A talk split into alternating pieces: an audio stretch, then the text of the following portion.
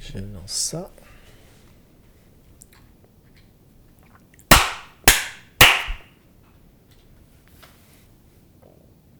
Bonjour Issa, Bonjour Claire. bienvenue dans ce nouvel épisode de la boîte à questions. Euh, Aujourd'hui, on va aborder un passage que peut-être vous avez déjà vécu. Euh, en tout cas, moi, dans mon expérience, c'est des passages qui sont à la fois géniaux et à la fois parfois hyper souffrants. Euh, c'est les moments où il y a une grosse prise de conscience, il y a comme un changement de réalité à l'intérieur de moi. Euh, on peut dire que je vis plus l'expérience que je suis en train de vivre depuis le même espace. Euh, donc c'est un moment d'évolution qui peut être vraiment génial, extatique, très curieux et explorateur parce qu'on se dit waouh, on a un nouveau terrain de jeu plus vaste maintenant. Et à la fois, je vois qu'il s'accompagne souvent d'un désespoir de voir tout ce que j'étais avant euh, ces prises de conscience-là et aussi de voir autour de moi mes relations, euh, tout ce qui n'est pas encore actualisé en fait avec la nouvelle version de moi et je me dis mais waouh, mais c'est tellement massif, comment je peux faire pour intégrer ça dans mon quotidien? Euh, Et je voulais savoir comment on peut se soutenir dans ces moments-là qui peuvent être comme décourageants dans notre quête de conscience et d'évolution. Et le but c'est quand même de, continuer à évoluer, donc je voulais savoir comment je peux me soutenir dans ces moments-là. Hmm. Ouais. Euh, ouais, moi je suis toujours touché de voir ces moments-là où euh, on a une prise de conscience. Ça pourrait être super cool, super euh, joyeux. Et en fait, c'est souvent un moment où on se tape dessus quand même. Parce que il y a aussitôt la part de nous qui voit, waouh, qui a la prise de conscience et elle regarde à l'aune de cette prise de conscience tout ce qu'on a vécu avant. Et là, bah, il y a un deuil à faire. Donc en fait, c'est juste ça, c'est qu'à ce moment-là, il y a un deuil à faire. Et la plupart de nos parts ne sont pas très douées. On, ne nous a pas appris à faire le deuil très clairement du- d'une émotion euh, qui est là, de quelque chose qui s'agite en nous. On ne sait pas très bien rester avec. On n'a pas une très bonne restabilité euh, sur le sujet. Et donc, au lieu de deuiller, c'est-à-dire, en plus, on n'a même pas le mot en français, donc c'est un peu compliqué. On n'a pas le verbe. Tu vois, en anglais, c'est morning.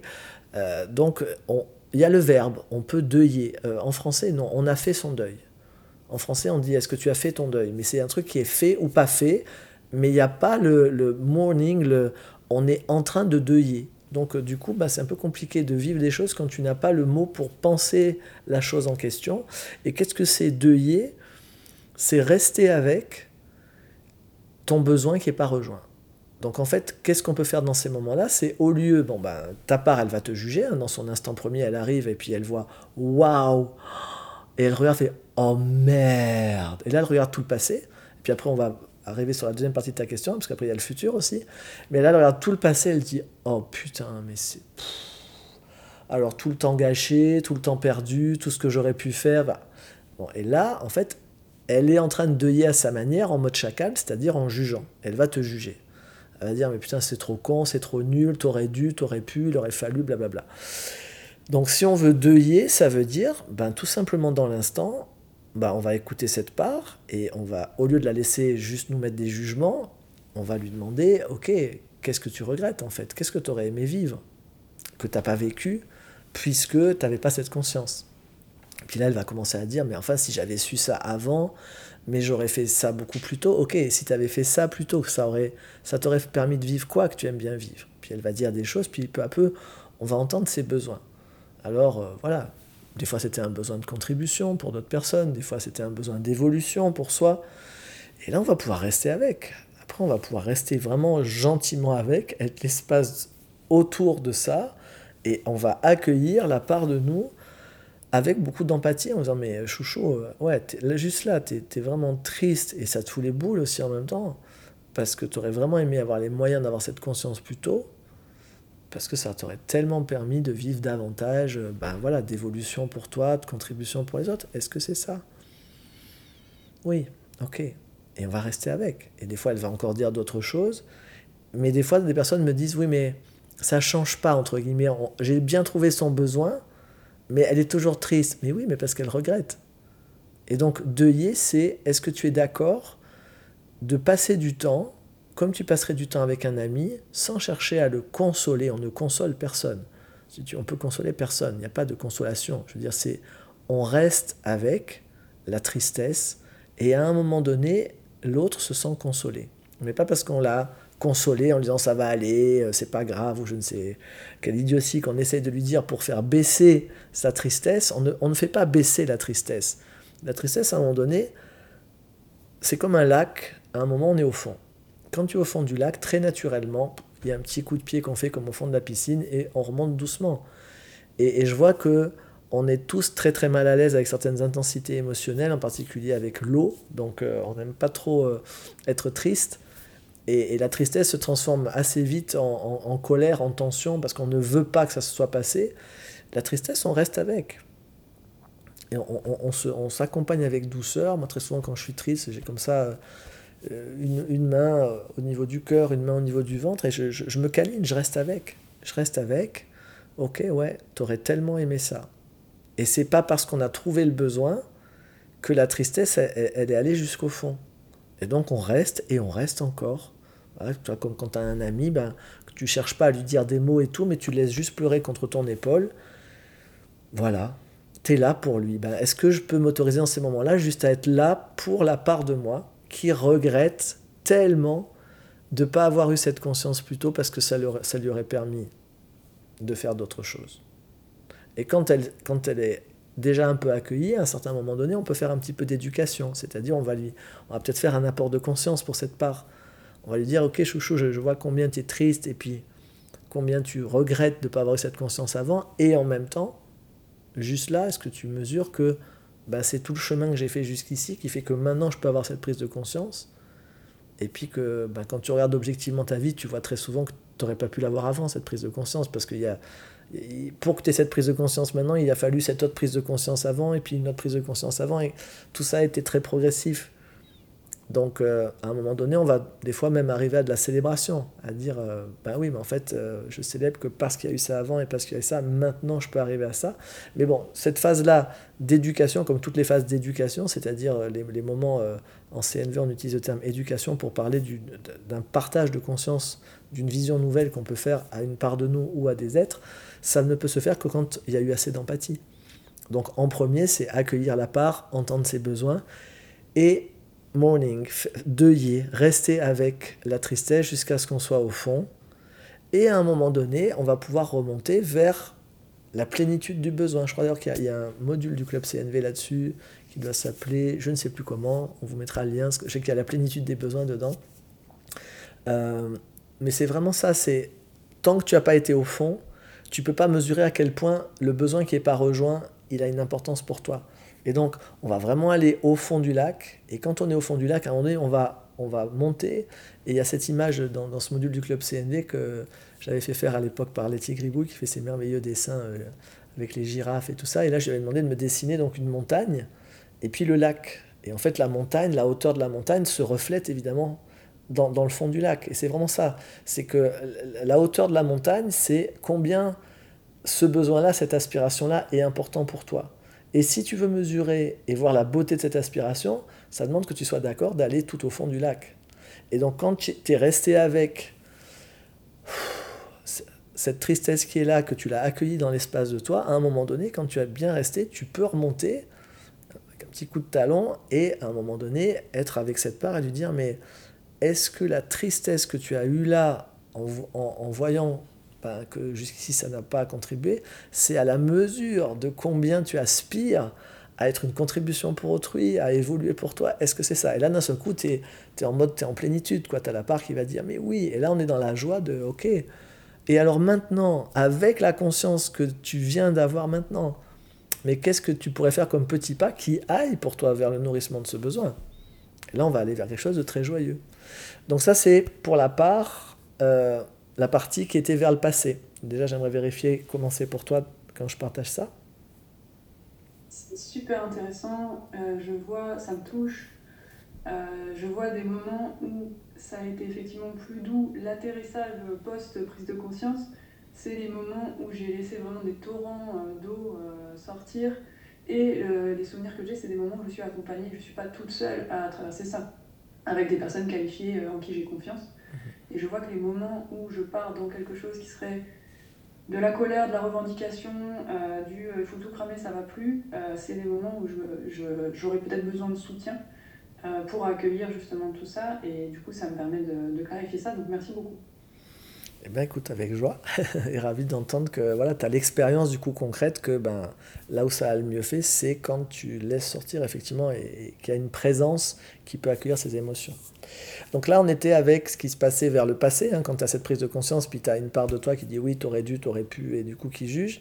Et puis il y avait une deuxième partie euh, de ta question qui était sur, euh, euh, dans ces mêmes moments, il y a de l'inquiétude. Donc là, je veux bien que tu me reprécises ce que tu as dit. Euh, j'ai entendu qu'il y avait quoi Une forme d'inquiétude sur comment cette nouvelle conscience, euh, elle peut se vivre relationnellement avec d'autres. Est-ce que est-ce que c'est quelque chose comme euh, une inquiétude que maintenant que j'ai cette conscience-là, est-ce que ça crée un décalage encore plus grand avec les êtres autour de moi qui n'ont peut-être pas cette conscience-là? Est-ce que c'est ça? Ouais. ouais, ce qui me viendrait comme moi, ce serait comme comment je vais me mettre à jour euh, le nombre d'endroits où pour l'instant on est sur l'ancienne mise à jour de mon logiciel intérieur de conscience et euh, comment je vais faire en fait avec tout ce champ à modifier?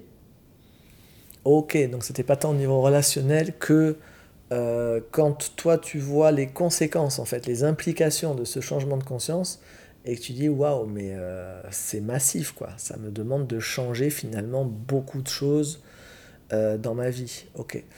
Euh, là, on va utiliser l'approche du Kaizen, hein, l'approche japonaise du petit pas, du plus petit pas possible. Euh, c'est-à-dire, euh, oui, ça n'est pas parce que j'ai une conscience de tous les domaines de ma vie où quelque chose pourrait changer que je vais devoir et avoir les moyens de le, faire. Ça, ça c'est le meilleur moyen effectivement de se rechacaliser tout de suite et de ne pas y arriver, c'est de se mettre tout de suite, de voir une liste de tâches avec 1322 actions et là, on dit je, suis débordé. Donc, euh, ce qui contribue pour notre système, justement là, c'est de donner de l'empathie tout de suite à cette part, de dire chouchou, oh là, quand là, tu as cette prise de conscience, t'aimerais l'appliquer partout tout de suite. Est-ce que c'est ça? Oui. Et en même temps, tu es désespéré parce que tu ne vois pas du tout les moyens de l'appliquer tout de suite. Est-ce que c'est ça? Oui. Ok. Alors moi, je te propose, pour que, pour que tu puisses arriver à l'appliquer partout, bah, ça demande d'être réaliste. Et donc, voilà, concrètement, de manière pragmatique, où est-ce que tu te vois pouvoir faire le plus petit pas possible Et ça, c'est faire du Kaizen, c'est quel est le plus petit pas possible qui va induire un changement de manière durable sans que ça me coûte. C'est-à-dire, on est réaliste sur le fait que c'est comme quand tu fais un régime et tout, tu vois, tu dis ouais, je vais pas manger, tu te mets en jeûne complet, mais tu peux pas tenir tout le temps comme ça. C'est ridicule. Donc, c'est quel est le plus petit pas possible, réaliste et réalisable que je peux poser maintenant et que je vais pouvoir tenir dans le temps sans que cela me coûte. Et c'est là où ça, peut être très amusant, parce que moi j'adore faire du Kaizen avec mes parts. C'est ce moment où elles te disent non mais ça va quand même, ça c'est facile quoi. Donc faut arriver à ça. C'est-à-dire qu'elle est le plus petit pas. Donc elle, elle disait il y a 1322 tâches, et nous on va lui dire 0,001 tâche. Est-ce que ça tu peux faire? Bah ouais, mais ça c'est easy. Ok. Alors 0,02 Ouais, mais easy aussi. Jusqu'à ce qu'on soit à l'endroit où elle dit oh non, ça c'est bon, c'est vraiment, je peux vraiment le faire avec aisance peut-être qu'on va être à 0,5 tâches par jour. Mais on lui dit, ok, et moi je vérifie toujours avec mes tâches si c'est vraiment du Kaizen, tu pourrais le faire pour l'éternité Ça, pour l'éternité, tous les jours sans que ça te coûte. Alors des fois là elle va redescendre, ah si c'est pour l'éternité, non 0,0,2. Pour l'éternité, ouais 0,1, sans que ça te coûte. Tu vois Pour l'éternité sans que ça te coûte. 0,1. Et là tu es réaliste. Là, tu dis, OK, là maintenant on y va, là on est sûr qu'on va pouvoir le faire, sans que ça me coûte 0,1 tous les jours, tous les jours, tous les jours. Et comme ça, en plus, c'est un processus super vertueux parce que vu que ça ne te coûte pas, bah, tu es sûr de le faire. Et donc, le lendemain, tu as fait ton 0,1, tu coches ta case, la part, elle est contente, tu as confiance en toi, tu vois que tu y arrives. Et des fois, ça va faire que peut-être au bout d'un mois ou deux, ta part, elle dit non, mais ça, maintenant, on y arrive super easy. Alors peut-être maintenant, on fait 0,2, mais on revérifie. 0,2 pour l'éternité? Ouais, ouais, mais vraiment, là, 0,1, je le vois même plus. Ok, alors 0,2. Et là, pareil, le vertueux tous les jours. Ça, c'est le Kaizen. C'est la meilleure technique que je connaisse pour progresser. Et je vois que toutes les choses qu'on n'entreprend pas finalement dans notre vie, qu'on ne, ne fait pas en termes de changement, c'est parce qu'on ne fait pas du Kaizen. On veut faire des gros pas parce que bah, notre part, elle est très enthousiaste, donc on, suit l'élan, mais on n'écoute pas les moyens. Or pour, toute chose, il y a toujours deux paramètres, quel est mon élan, quels sont mes moyens? Et si tu ne prends pas en compte quels sont tes moyens, ton élan ne suffit jamais, et après tu te juges. Hein. Je ne sais pas comment c'est pour toi la pratique du Kaizen, si ça te répond. Ça répond beaucoup. Je vois que la plupart du temps, je suis très peu réaliste.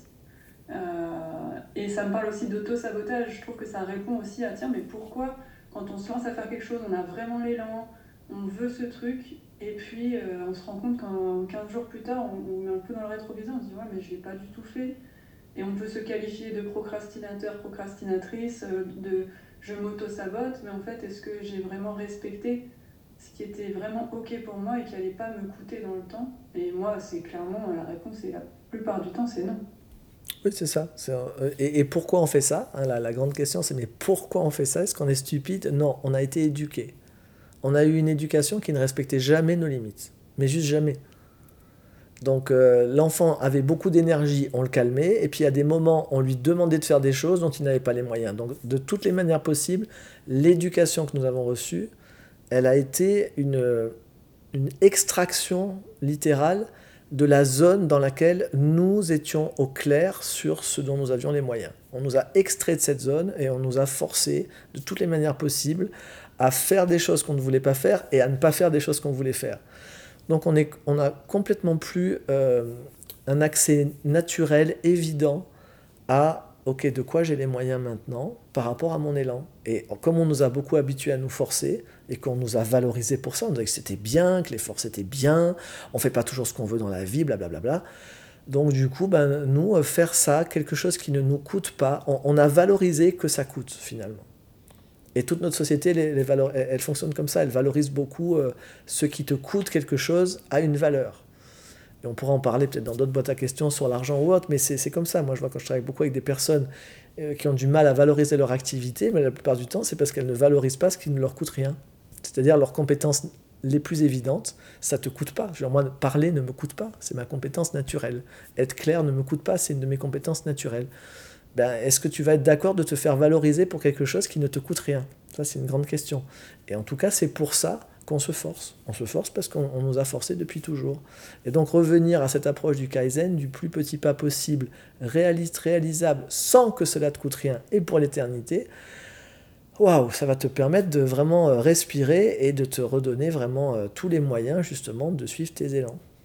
Voilà, et j'espère vraiment que ce qu'on a partagé aujourd'hui, ben, ça contribuera pour euh, tous les êtres qui, comme toi, euh, se faisaient des fois des moments, des bad trips sur des moments de prise de conscience qui auraient pourtant être euh, des moments de pure joie. J'espère que ça contribuera à ce que ces prises de conscience ben, soient vraiment des points d'appui vers à la fois l'accueil et le deuil pour le passé et aussi vers du Kaizen, des, des petits pas réalistes pour le futur.